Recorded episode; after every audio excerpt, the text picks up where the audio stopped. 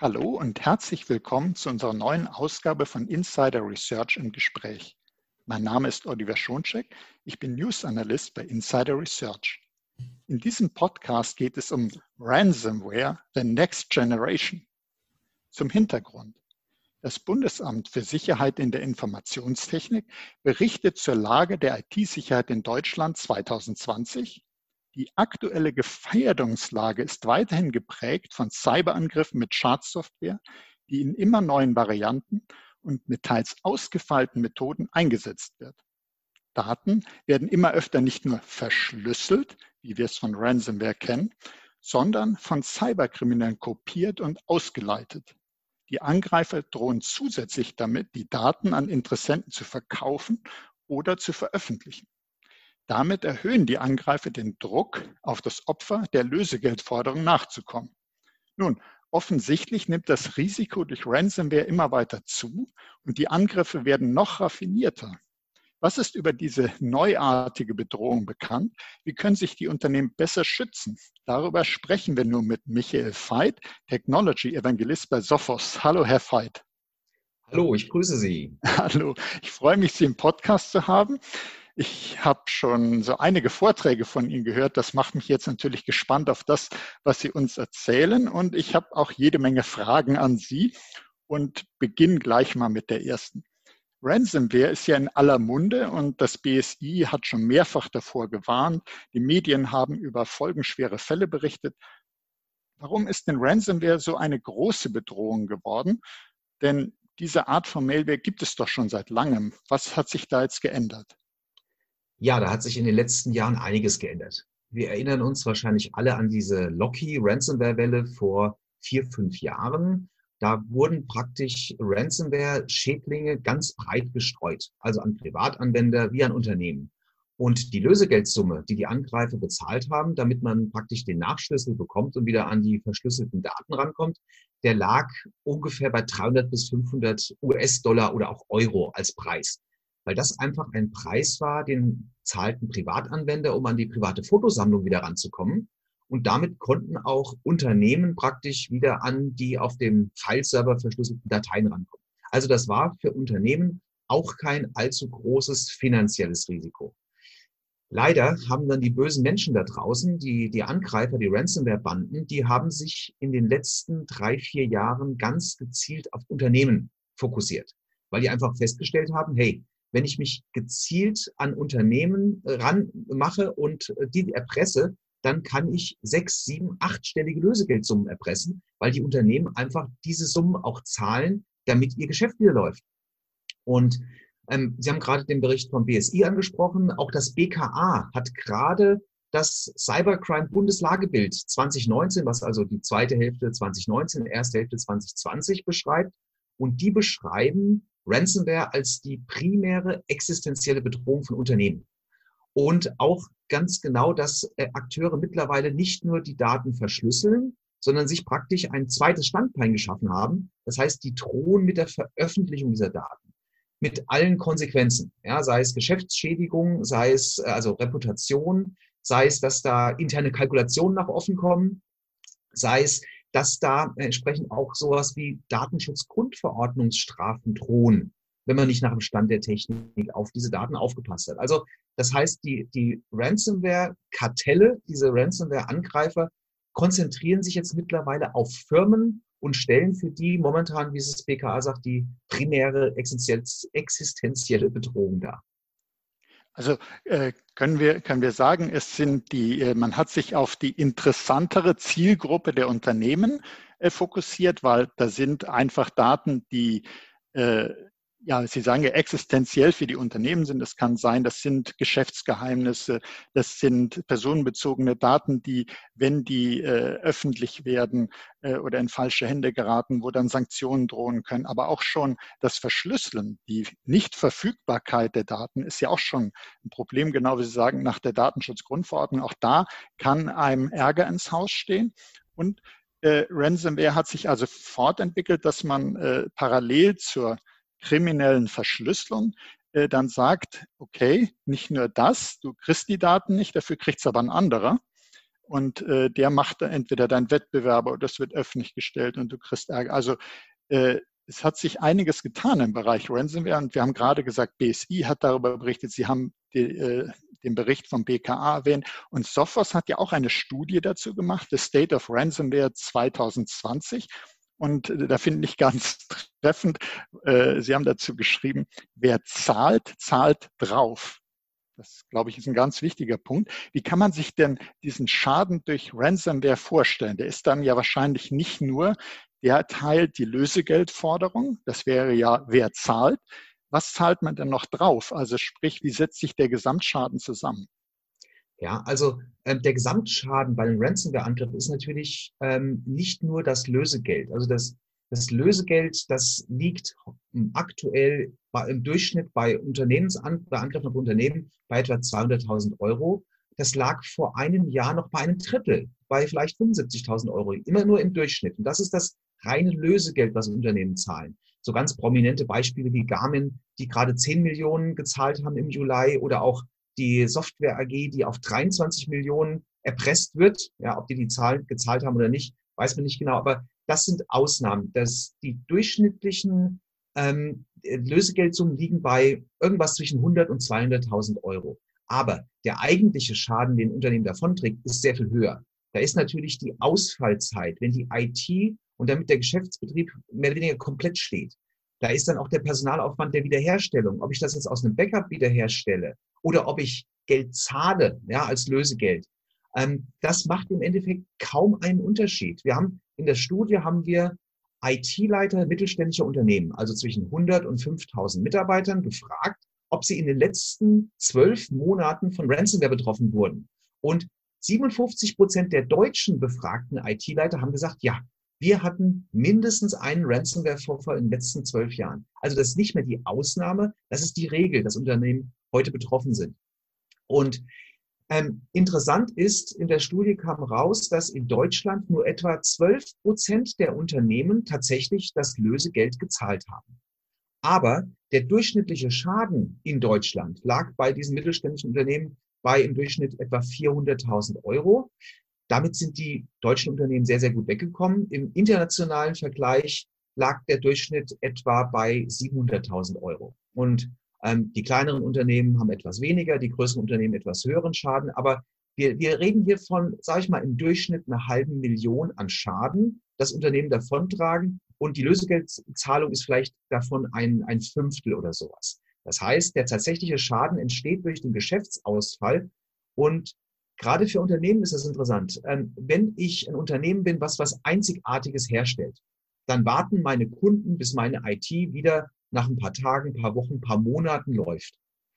Wenn ich allerdings Mitbewerber habe, dann suchen sich meine Kunden eventuell andere Lieferanten und die sind dann vielleicht auf Dauer weg. Und das ist natürlich dann eventuell eine existenzielle Bedrohung für mein Unternehmen. Also der Schaden, der ist weitaus mehr als die Lösegeldsumme oder auch die akute Wiederherstellung. Das kann einfach durch den Geschäftsausfall und die Abwanderung meiner Kunden, ist das eine Existenzbedrohung. Und das ist das Eigentliche, was Unternehmen heutzutage graue Haare wachsen lässt, sagen wir es mal so, im Bereich Ransomware. Und ich kann mir auch vorstellen, so wie Sie ja gesagt haben, mit, wenn man als Lieferant betroffen ist, äh, worüber ja auch viel gesprochen wird, das sind Angriffe auf die Lieferkette, Supply Chain Attacks. Und wenn ich jetzt äh, nicht liefern kann, weil meine Daten, die für die Produktion wichtig sind, verschlüsselt sind, ich komme da nicht mehr dran, dann könnte ich mir vorstellen, vielleicht drohen dann sogar auch Vertragsstrafen oder Sie haben ja gesagt, Kunden können dann sagen, jetzt, ich muss den Lieferanten wechseln, weil bei mir stehen die Laufbänder, bei mir stehen die Förderbänder still und ich kann nicht mehr produzieren. Und äh, da sind also langfristige Kundenbeziehungen plötzlich äh, bedroht und auf der Kippe. Und das kann man natürlich auch verstehen, weil die anderen Unternehmen müssen ja auch äh, dann weiter produzieren können. Und was ich ganz ganz wichtig finde, den, äh, den Punkt auch, den Sie gesagt haben. Es gibt ja unterschiedliche Empfehlungen. Äh, soll man jetzt Lösegeld bezahlen, soll man nicht bezahlen? Also in der Security sagt man ja in der eigentlich nein, nicht bezahlen. Ähm, weil man damit ja das Geschäftsmodell noch interessanter macht und den Angreifern hilft. Aber selbst wenn man nur den Schaden betrachtet und sagt, Lösegeldzahlung ist ja eigentlich nur ein Bruchteil dessen, der Gesamtschaden, der Hauptschaden, äh, ist ja eigentlich dadurch, dass ich eine Betriebsunterbrechung habe. Und das ist ja eines der Risiken, die Unternehmen am meisten fürchten müssen. Ähm, deshalb die Frage, äh, wie, wie kann mich sowas überhaupt erwischen, so eine Ransomware-Attacke? Äh, der klassische Fall ist doch über E-Mail. Gibt es auch andere Wege, wie Ransomware ein Unternehmen erreichen und bedrohen kann? Ja, in der Tat. Also wir haben im Rahmen der Studie auch die Unternehmen gefragt, wie der Ransomware-Angriff überhaupt erstmal reinkam. Und tatsächlich etwa zwei Drittel der Angriffe kamen per E-Mail. Das sind ähm, meistens irgendwelche Links, die in der E-Mail drin sind. Hier ist ein neues Werkzeug, hier ist ein äh, Dokument oder hier sind Bewerbungsunterlagen, ähm, aber auch Anhänge. Ähm, nicht mehr wie die, die Excel-Dateien Letz-, des letzten Jahrzehnts oder der letzten Jahrzehnte, sondern heutzutage kommen die als Word-Dokument mit Makros drin oder als Excel-Sheet, als PDF-Dokument, als Bewerbung. Ja, ist auch ein sehr beliebter Weg. Also etwa zwei Drittel der Angriffe kommen per E-Mail rein, aber auch ein signifikanter Anteil über dem Internet offene Serversysteme. Zum Beispiel, gerade im Zeichen von Homeoffice, haben viele Unternehmen mal schnelle Lösungen in Anführungszeichen etabliert, wie zum Beispiel, dass man einen Windows-Server per Remote Desktop, also praktisch als, was als Fernwartungszugang gedacht ist, wird für das ähm, Remote-Arbeiten aus dem Homeoffice genutzt. Und da sind teilweise Protokolle verwendet worden, die hochgradig unsicher sind, beziehungsweise für die immer neue Sicherheitslücken auftauchen. Das heißt, Unternehmen haben dem Internet gegenüber offene Ressourcen, die Angreifer über automatisierte Scans erkennen können. Also es gibt so Suchmaschinen für IoT, für Internet of Things Geräte, Shodan.io zum Beispiel. Da kann man suchen nach offenen Windows Remote Desktop Verbindungen, die aus deutschen Netzen kommen. Das habe ich letztens mal gemacht und habe knapp 100.000 Remote Desktop Server in deutschen Netzen gefunden. Ja, und ich bin mir sicher, dass ein erklecklicher Teil davon nicht auf dem allerletzten Stand gepatcht ist und nicht in einem getrennten Segment steht, von wo aus sich eine Bedrohung nicht weiter ausbreiten kann. Also sprich, nicht auf dem aktuellen Stand gepatchte, unsichere ähm, Systeme, Serversysteme oder auch Fernarbeitsmöglichkeiten, die eigentlich nicht dafür gedacht waren, die mal schnell jetzt im Rahmen von Corona, Pandemie, Homeoffice hochgezogen wurden. So diese, ähm, diese Zulieferattacken, die über die Supply Chain kommen, haben wir auch festgestellt, die machen etwa sieben Prozent der Angriffe aus, also nicht so groß. Ähm, ein ähnlicher großer Prozentsatz, also sechs bis sieben Prozent, waren nicht sichere Cloud-Ressourcen. Also immer mehr Unternehmen, auch in Deutschland, nutzen so Public Cloud-Infrastrukturen wie Amazon Web Services, Google Cloud oder Microsoft Azure. Und die Cloud-Ressourcen sind häufig nicht sicher konfiguriert.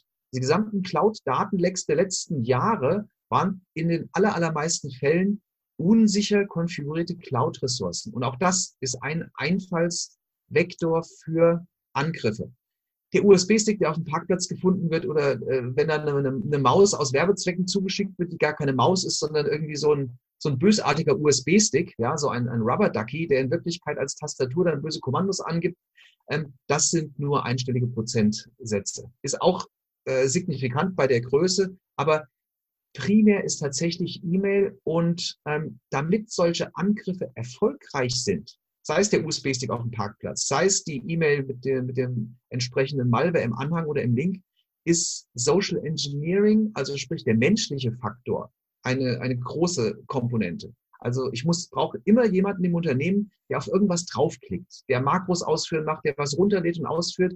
Und dazu muss ich einfach meine Mitarbeiter schulen, dass sie sehen, wenn etwas kommt, ob das möglicherweise so ein Phishing-Angriff ist und entsprechend ähm, da nicht draufklickt und etwas nicht ausführt. Das sind so äh, zusammengefasst die Wege, wie das Ganze reingekommen ist.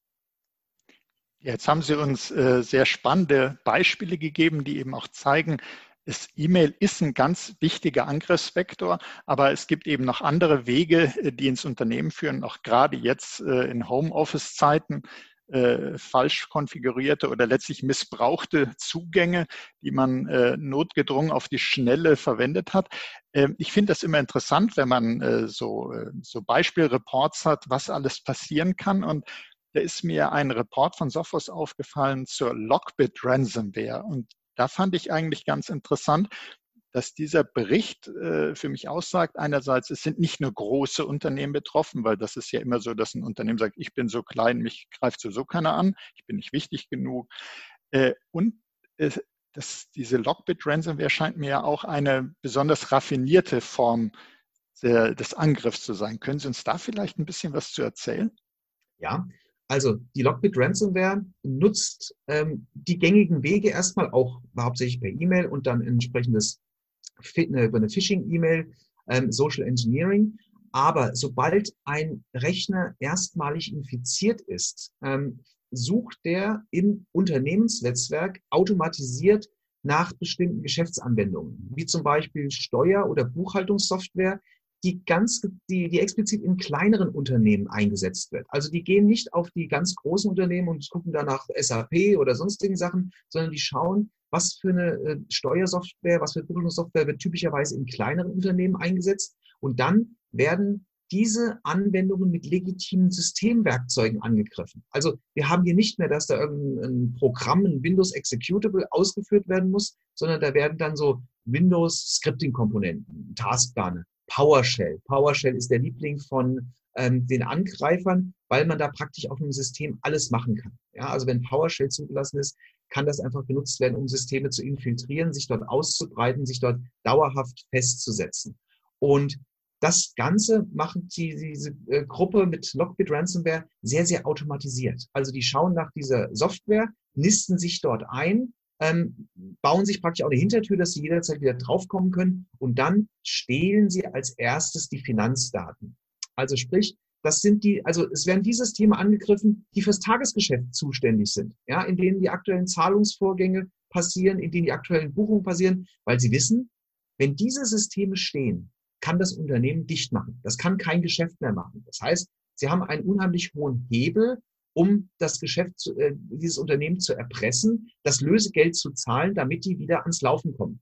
Und ähm, in der Lösegeldforderung, die diese Unternehmen dann sehen von, der, von den Lockbit-Erpressern, da steht explizit drin, hey, denkt an so Sachen wie die DSGVO. Ja, also sprich, die, die referenzieren sich tatsächlich auf dieses Bedrohungsszenario. Wir haben eure personenbezogenen Daten gestohlen und gleichzeitig haben wir eure Systeme lahmgelegt. Also ihr könnt weder was buchen ähm, und gleichzeitig äh, weder was buchen noch irgendwie Geschäft betreiben und gleichzeitig haben wir die Daten außerdem mal als Hintertürchen für uns gestohlen. So, selbst wenn ihr aus einem Backup euer System wieder ins Laufen bekommt, haben wir trotzdem noch den Hebel DSGVO und Veröffentlichung.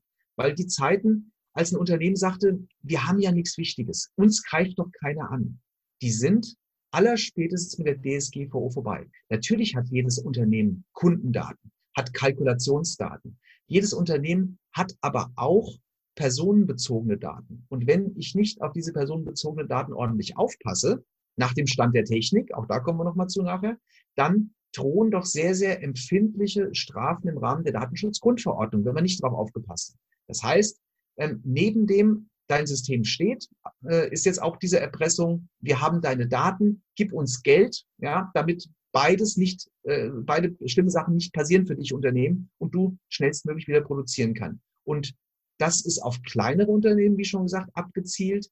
Und da macht es tatsächlich die Masse. Und wenn man von so einem Unternehmen nur 100.000 Euro bekommt und nicht die 10 Millionen wie von Garmin, dann muss ich halt einfach ein paar mehr Unternehmen angreifen.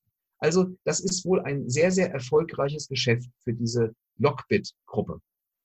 Ja, also das klingt wirklich äh, bedrohlich und wie Sie ja gesagt haben, automatisiert äh, erfolgt da vieles innerhalb dieses Angriffs. Das heißt, da kann man eben auch sehr schnell eine große Masse von Opfer finden und befallen und äh, leider äh, dann erfolgreich zum Schaden auch der kleinen Unternehmen, die sich auch solch einen Ausfall natürlich nicht leisten können, wahrscheinlich noch weniger als, äh, als Konzerne. Jetzt würde man sagen, ja gut, aber die Unternehmen, die setzen doch Antivirusschutz ein. Äh, also wenn man fragt, dann gibt es kaum jemanden, der sagt, das mache ich nicht mehr. Äh, warum reicht denn das nicht, dieser klassische Antivirusschutz? Warum äh, ist Ransomware trotzdem erfolgreich? weil die Angreifer einfach gemerkt haben, dass sie damit unheimlich viel Geld machen können. Also sprich, wenn es nicht mehr darum geht, irgendwie die 300 Dollar für jemanden, der mit Locky infiziert ist und an seine persönliche Fotosammlung wieder rankommt, zu erpressen, bei den Privatanwendern, die setzen häufig den klassischen Antivirus ein und da muss ein Angreifer sehr wenig Aufwand treiben um daran vorbeizukommen. Bei Unternehmen ist es so, die treiben schon etwas mehr Aufwand, aber leider haben die Unternehmen auch immer noch so den Stand von vor 10, 15 Jahren, bei dem Antivirus und eine Firewall noch Sicherheit waren für ein Unternehmen. Das ist heute einfach nicht mehr der Fall. Und die, ähm, die Angreifer machen praktisch Qualitätssicherung bei der Schadsoftwareentwicklung. Das heißt, wenn die ein Skript verwenden, eine dateilose Malware oder sogar auch ein Executable, dann laden die das erstmal dort hoch, wo alle kommerziellen Virenscan-Engines, ob mit Machine Learning, Deep Learning, irgendwas laufen und gucken, dass das, dass das Programm oder das Skript, was sie jetzt dort ausführen wollen, nicht mehr erkannt wird von irgendeiner der kommerziellen Scan-Engines. Das heißt, um eben diese sechs, sieben, achtstelligen Lösegeldsummen zu erpressen, machen die etwas mehr Aufwand bei der Schadsoftwareentwicklung und kommen dadurch an diesen traditionellen Schutzmaßnahmen vorbei. Noch vor zehn Jahren, da kamen irgendwie 99 Prozent der Schädlinge als Windows Executable.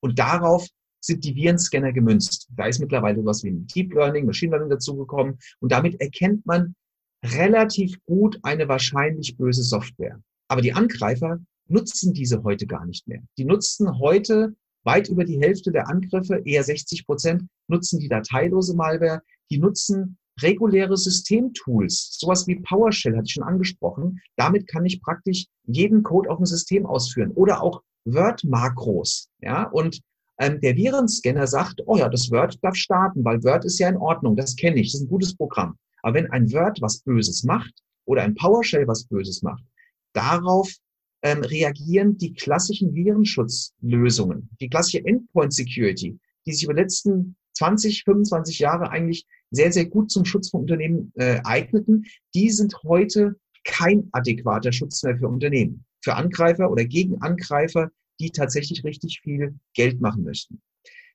Aus diesem Grund ist, sind heutige Sicherheitsmaßnahmen so ausgelegt, dass sie versuchen, möglichst viele Elemente der gesamten Infektionskette abzudecken. Also ähm, eine Schadsoftware taucht ja nicht magisch im internen Firmennetzwerk auf, ja, also, ähm, sondern die kommt da irgendwie rein. Die kommt über eine E-Mail, die kommt über eine Webseite. Ja, es gibt ähm, Malware, haben wir gerade letztens welche gesehen. Ähm, wenn man ähm, in einem Unternehmen arbeitet und bestimmte System äh, äh, Automation machen wollte, haben die Administratoren gegoogelt nach bestimmten Mechanismen. Und beim Googlen kamen die dann auf irgendein bösartiges Skript, was tatsächlich eine Schadsoftware war. Also sprich, es kommt über Webseiten, kommt, kommt die Schadsoftware rein.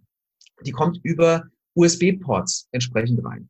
Ähm, jemand muss da draufklicken, jemand muss das Makro ausführen, jemand muss den Link äh, anklicken, um was runterzuladen. Und im Zweifelsfall kommt man auch irgendeine Windows-Nachfrage, wollen Sie das wirklich? So, das heißt, ähm, bei dieser ganzen Eintrittskette ins Unternehmen muss man an vielen Stellen mit einer heutigen Sicherheitssoftware da eingreifen. Plus, dass man dieses, was die Angreifer aktuell sehr, sehr stark nutzen, diese Systemwerkzeuge, also sprich, dass die verdächtige Nutzung von regulären guten Tools erkannt wird. Also sprich, die klassische ähm, äh, Endpoint Security, Antivirus, inklusive NextGen, inklusive Deep Learning, sogar inklusive Exploit-Schutz. Ja, also moderne Schadsoftware schützt davor, ähm, dass jemand eine noch nicht bekannte oder noch nicht gepatchte Sicherheitslücke ausnutzt. Ähm, Stichwort Microsoft Patch Tuesday. Ja, Microsoft sagt einmal im Monat, hallo, diese Sicherheitslücken haben wir, diese Patches haben wir dagegen rausgebracht. Installiert den ganzen Kram bitte jetzt sofort. So. Nach dem Patch Tuesday sehen wir den Exploit Wednesday, weil nämlich die bösen Menschen da draußen, die Angreifer, programmieren die, ähm, ähm, Schadcode nach, der die gerade von Microsoft am Patch Tuesday veröffentlichte Sicherheitslücke ausnutzt, weil die nämlich wissen, dass viele Unternehmen gar nicht zeitnah patchen. Ja? Deswegen hat moderne Next-Gen-Endpoint-Software einen Exploit-Schutz. Der verhindert, dass solche ähm, Exploit-Techniken ausgenutzt werden, um eine Anwendung oder Betriebssystemkomponente zu übernehmen da sind Verhaltenserkennungen drin. Verhaltenserkennungen so in der Art, ähm, Ransomware-Erkennung zum Beispiel sieht so aus, dass man schaut, ob irgendein Programm, egal ob das ein gutes oder ein böses Programm ist, ob man es kennt oder nicht, Dateien verändert. Ja, also auch wenn das Word Makro jetzt auf einmal anfängt, Dateien so zu verändern, dass sie verschlüsselt aussehen, dann schlägt so eine Verhaltenserkennung an. Früher hat man geschaut, darf dieses Programm laufen oder nicht? Ist das ein bekannter Virus oder nicht? Oder ist das wahrscheinlich ein Virus oder nicht? Mit Deep Learning, Deep Learning sagt mir, ist wahrscheinlich ein Virus. Heutzutage sieht es so aus, beliebige Programme, ob ein PowerShell, ob ein Word, ob ein Internet Explorer oder ein, äh, ein Chrome, sobald die anfangen, Dateien verdächtig zu verändern, dann greift so eine Verhaltenserkennung. Das sind Mechanismen, die ich heutzutage habe, um eindeutig bösartiges Verhalten zu erkennen. Und der nächste Schritt, der jetzt gerade gegangen wird, ist das ganze Thema Endpoint Detection Response. Das heißt, hier wird nicht nur das eindeutig böse, bösartige Verhalten, also das ist ein Virus, den ich kenne oder wahrscheinlicher Virus, der macht einen Exploit oder der verschlüsselt bösartig. Das sind eindeutig bösartige Aktionen oder sehr wahrscheinlich bösartige Sachen, sondern ich habe heutzutage auch die Erkennung, da ist jemand, der sich gerade bei mir im Netzwerk ausbreitet. Da versucht einer mit regulären Systemtools sich umzuschauen oder auszubreiten. Das ist keine böse Software, aber das ist, das ist gute Windows-Tools, die verdächtig oder böse verwendet werden. Ja? Und das ist praktisch jetzt der Schritt, den wir jetzt gerade sehen, ähm, dass die, die, die Schutztechnologien praktisch über die letzten Generationen vom Antivirus zum Next Generation Endpoint heute in den ganzen Bereich Endpoint Detection Response gehen müssen. Und, und äh, wenn Sie jetzt die Vielzahl der Angriffswege uns ja äh, dargestellt haben und wie die unterschiedlichen Sicherheitstechnologien sich dann fortentwickeln mussten, auch in, in der Richtung, wenn man jetzt an Fileless Malware denkt, wo Sie gerade sagten, eigentlich gutartige Tools werden da in Kombination missbraucht für einen Angriff. Äh, da, da möchte ich trotzdem die Frage nochmal stellen, weil das ein ganz typischer Tipp ist, den man immer liest. Äh, es heißt, Ransomware-Schutz, äh, da denken Sie bitte an Ihre Backups. Ist natürlich wichtig, aber reicht das denn aus? Ich würde mal sagen, auf keinen Fall nach dem, äh, was Sie uns da alles erzählt haben. Ja, genau wie Sie sagen. Also die Backups sind natürlich weiterhin der Basisschutz. Der Basisschutz muss da sein, der natürlich nicht nur gegen Ransomware schützt, sondern auch gegen ein Feuer zum Beispiel, ja, oder einen Wassereinbruch. Wir hatten bei uns in, in Sophos im, im Büro in Wiesbaden, gerade durch Bauarbeiten im Stockwerk drüber, hatten wir auch einen Wassereinbruch in unseren Büros. Also ähm, auch gegen sowas schützt natürlich ähm, ein, ein entsprechendes Backup.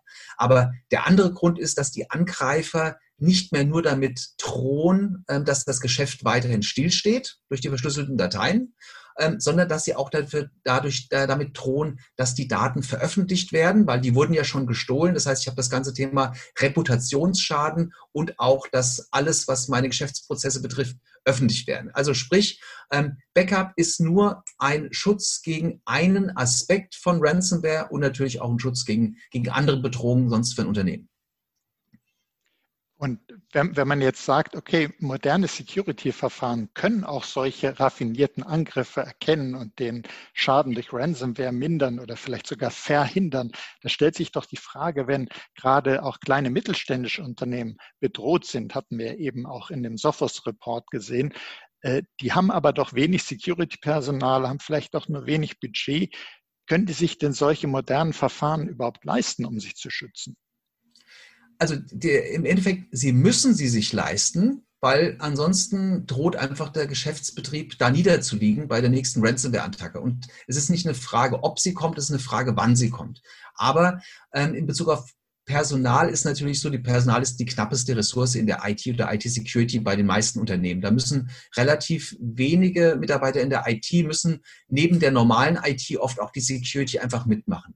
Und um solche modernen Angriffsmuster zu erkennen und zu stoppen. Das kann die normale IT nicht nebenbei noch so mitmachen. Das heißt, da muss man sich tatsächlich in der Regel ähm, Hilfe ins Haus holen und zwar in, äh, im, äh, in Form von Werkzeugen. Also ich brauche zum einen Werkzeuge, die nicht nur ein eindeutig böses Verhalten wie eine Verschlüsselung oder ein Exploit stoppen, sondern ich brauche auch Werkzeuge, die diese verdächtige Nutzung von Systemwerkzeugen erkennen. Wenn ähm, sich auf dem Terminal-Server auf einmal ziemlich viele Fehlanmeldungen, wenn, da, wenn die festgestellt werden, weil, weil jemand da offenbar versucht ähm, einzudringen, indem er Benutzernamen und Kennwörter durchprobiert. Das heißt, ich brauche Leute, die kontinuierlich mein Netzwerk überwachen, um schauen, ob da jemand versucht, sich reinzuhacken oder vielleicht schon jemand drin ist und gerade dabei sich umzuschauen, auszubreiten.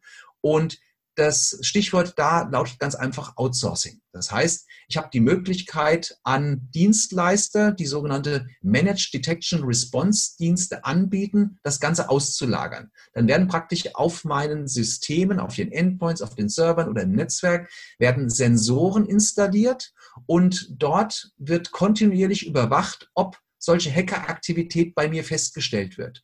Mit der Möglichkeit, dass diese Dienstleister dann auch eingreifen. Ja, wenn also festgestellt wird, ähm, Freitagabends, dann beginnen die meisten Ransomware-Angriffe, weil die IT im Wochenende ist, ähm, oder über die Weihnachtsfeiertage. Da hat es eine große Uni letztes Jahr getroffen. Da wurde am Vorabend oder am, am Abend von Heiligabend begannen die Hacker damit und haben dann die ganze Zeit zwischen den Jahren genutzt, um sich auszubreiten, alles zu verschlüsseln. Das heißt, diese Dienstleister, Managed Detection Response Services, sind rund um die Uhr da und überwachen kontinuierlich, dass nichts Böses passiert und greifen auch dann ein, um einfach den Angreifer rauszuschmeißen, ja, ohne dass die IT selbst erstmal rausgebimmelt werden muss. Jetzt haben Sie, und das ist völlig nachvollziehbar gesagt, man muss es sich leisten können, weil äh, sonst steht die Produktion still. Also man kann nicht sagen, nee, das äh, Budget kann ich hier nicht freigeben, ist mir nicht äh, wert, die Sache. Äh, trotzdem ist es ja nicht ganz einfach für die Security-Verantwortlichen, ihre Geschäftsleitung äh, zu überzeugen, weil irgendwie scheint ja die Awareness trotz aller Vorfälle, Medienberichte, äh, Studien, auch zum Beispiel von Sophos, wenn, wenn da was berichtet wird, das ist alles eindringlich und doch gibt es immer wieder Leute im Management, die sagen, ja, pff, äh, da, das, das Thema adressieren wir jetzt nicht. Wir warten mal ab, ob wir überhaupt getroffen werden. Und wir alle wissen, äh, dann ist es zu spät. Security-Verantwortliche wollen es da ja gar nicht dazu kommen lassen. Äh, was kann man denn tun, damit die Geschäftsleitung das Ganze noch ernster nimmt? Ja, also tatsächlich muss die Geschäftsleitung, der muss bewusst sein, dass es hier nicht um einen Kostenfaktor geht. Also die IT-Sicherheit wurde früher immer als Kostenfaktor gesehen. Heute ist es de facto die Überlebensversicherung für das Unternehmen. Und ähm, manche Unternehmen oder ziemlich viele Unternehmen, etwa äh, drei Viertel der befragten Unternehmen in Deutschland hatten angegeben, dass sie eine Cyberrisikoversicherung haben. Weil die einfach sagen, ja, dann versichere ich halt diesen Schaden. Ist allerdings nicht so, dass ich sagen kann, ich habe hier einen alten Antivirus, der macht nichts anderes, aber ich habe ja eine Cyberrisikoversicherung, die zahlen dann im schlimmsten Fall. Das tun die nämlich nicht. Es gibt ähm, äh, Bundesverband IT-Sicherheit, Teletrust, die haben eine Handreichung rausgegeben, was ist denn der Stand der Technik? Also sprich, was ist die Basis, damit Unternehmen überhaupt eine Cyberrisikoversicherung bekommen oder die Cyberrisikoversicherung überhaupt bezahlt?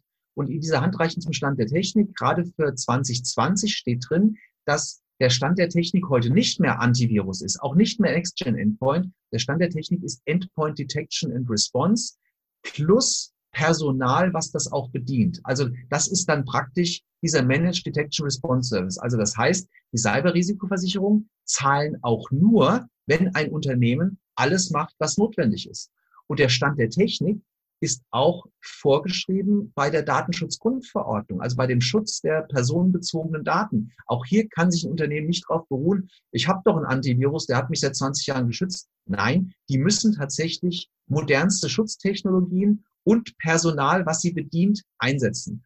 Und gerade bei solchen Themen sind auch die Geschäftsführung ähm, teilweise persönlich haftbar, wenn entsprechende Maßnahmen nicht getroffen werden. Insofern hat die Datenschutzgrundverordnung ähm, dazu geführt, dass Unternehmen auch besser geschützt sind, weil sie nämlich einfach die IT-Leitung bzw. die Geschäftsführung dazu bringen, tatsächlich etwas Sinnvolles für die IT-Sicherheit im Unternehmen zu tun. Also das Gesamtsicherheitsniveau ist dadurch sicherlich äh, gestiegen. Aber im Endeffekt muss der Geschäftsführung bewusst sein durch solche Studien wie die von Sophos oder das BKA ähm, Cybercrime Bundeslagebild oder auch den Bericht vom, vom BSI, dass es hier um das Überleben des Unternehmens geht und nicht, ob ich jetzt ein paar Euro mehr oder weniger für irgendeine Lizenz ausgebe, sondern ich muss tatsächlich alles tun, damit mein Unternehmen eine Chance hat zu überlegen. Ich muss es nochmal sagen, Es ist nicht die Frage, ob das Unternehmen betroffen wird, die Frage ist wann. Und mit personenbezogenen Daten, die verarbeitet werden, ist genau jedes Unternehmen äh, das ein, ein lukratives Ziel von einer Erpresserbande. Und wenn die locker irgendwas sechs- bis achtstellige Summen erpressen können, dann werden die das tun. Da müssen die Geschäftsführer sich dessen einfach bewusst sein. Also Sie haben uns da jetzt ja jede Menge gute Argumente geliefert, dass man äh, sich um einen besseren Ransomware-Schutz und überhaupt besseren Schutz gegen Cybercrime äh, kümmern muss. Was wäre denn Ihre Empfehlung, der erste Schritt? Was sollten unsere Zuhörerinnen und Zuhörer jetzt machen, nachdem sie sensibilisiert sind, sagen, Mensch, äh, stimmt, wir haben da bisher auf äh, Lösungen vertraut, die sind eigentlich gar nicht mehr Stand der Technik, da müssen wir was tun. Was wäre denn jetzt der erste Schritt? Also, es sind natürlich am Anfang immer die Security Basics. Also man muss sich zumindest erstmal an die Nase greifen und fragen, habe ich denn so die Basissachen bei mir im Unternehmen schon umgesetzt? Also Backups, wurde schon angesprochen. Aber auch spiele ich wirklich die Updates auf allen Systemen ein, nicht nur auf den Windows 10 und den Server 2016, 2019 Systemen, sondern auch auf allen Linux-Systemen, auch auf allen IoT-Systemen bei mir im selben Netzwerk, werden die zeitnah eingespielt. Setze ich das war so ein bisschen das Thema heute, aktuelle Schutztechnologien ein. Nutze ich tatsächlich schon Endpoint Detection Response an der Stelle. Aber auch nutze ich Multifaktor-Authentifizierung. Sehr, sehr viele Angriffe ähm, beruhen darauf, dass man Zugangsdaten zum Beispiel von Administratoren oder von Benutzern stiehlt. In dem Moment, in dem ich so eine Mehrfaktor-Authentisierung einsetze, läuft das alles ins Leere. Das heißt, ich kann den Angreifern tatsächlich das Wasser abgraben, indem ich so diese Basissicherheitsthemen umsetze. Ja, Mehrfaktor-Authentisierung. Auch meinen Benutzern nicht maximale Rechte geben. Gerade jetzt im Homeoffice kriegen viele Anwender einfach mal auf dem Unternehmensnotebook Adminrechte, damit die vielleicht im Homeoffice auch mal dort den Drucker einrichten können. Wenn ich das mache, dann gebe ich dem Angreifer ähm, schon maximal Möglichkeiten, mich auf dem System umzusehen und das System zu übernehmen, wenn da jemand dann irgendwo falsch draufklickt. Netzwerksegmentierung. In vielen Unternehmen sind noch ähm, Server und Workstation und teilweise IoT-Systeme in demselben Segment oder in sehr wenigen Segmenten. Basics. Ja. Ähm, das, das ganze Thema Social Engineering Training, der menschliche Faktor. Trainiere ich meine User regelmäßig? dass die nicht drauf reinfallen auf die nächste Phishing-Attacke, die vielleicht sogar jetzt gerade die, die Corona-Pandemie ausnutzt. Hier neue Informationen dazu. Hier sind irgendwelche, ähm, äh, irgend, irgendwelche, ähm, ist ein Dokument mit Corona-Sicherheitsmaßnahmen. Wir haben also ganz massiv gezielte Angriffe basierend auf aktuellen Corona-Kampagnen gesehen, wo die Mitarbeiter dazu gebracht werden sollen, irgendwo drauf zu klicken, nur um neueste Informationen zu bekommen. Also sprich, ähm, ich brauche tatsächlich einen kompletten Ansatz, dass ich meine Sicherheitsbasics umsetze, aber auch natürlich, dass ich für dieses ganze Thema Hackeraktivitätserkennung, Schutz meines Geschäftsbetriebs, das Ganze entweder über ein eigenes Security Operations Center rund um die Uhr betreibe, aber die allermeisten Unternehmen werden es sehr viel effizienter und auch günstiger und effektiver finden, wenn sie das Ganze auslagern an einen Dienstleister, an einen Managed Security Service Provider oder auch an einen Hersteller wie Sophos, die dann Spezialisten haben, die kontinuierlich dafür sorgen, dass kein Angreifer reinkommt und wenn irgendwas Verdächtiges erkannt wird, das sofort untersucht und im Zweifelsfall gestoppt wird. Ja, also herzlichen Dank, Herr Veit, für diese anschauliche Beschreibung, was äh, bei Ransomware alles passiert ist in der letzten Zeit. Aber nicht nur, dass Sie uns gesagt haben, welche Risiken drohen, wie sich die Schäden zusammensetzen, eben nicht nur das Lösegeld, sondern Sie haben uns ja auch dargestellt, wie man sich besser schützen kann und was man jetzt tun sollte, wie man die Geschäftsleitung überzeugt. Also da ganz herzlichen Dank dafür, Herr Veit. Und äh, herzlichen Dank auch für Ihr Interesse, liebe Hörerinnen und Hörer. Seien Sie auch das nächste Mal dabei, wenn es heißt Insider Research im Gespräch. Das war Oliver Schoncheck von Insider Research im Gespräch mit Michael Veit von Sophos. Herzlichen Dank nochmal. Herzlichen Dank auch von meiner Seite.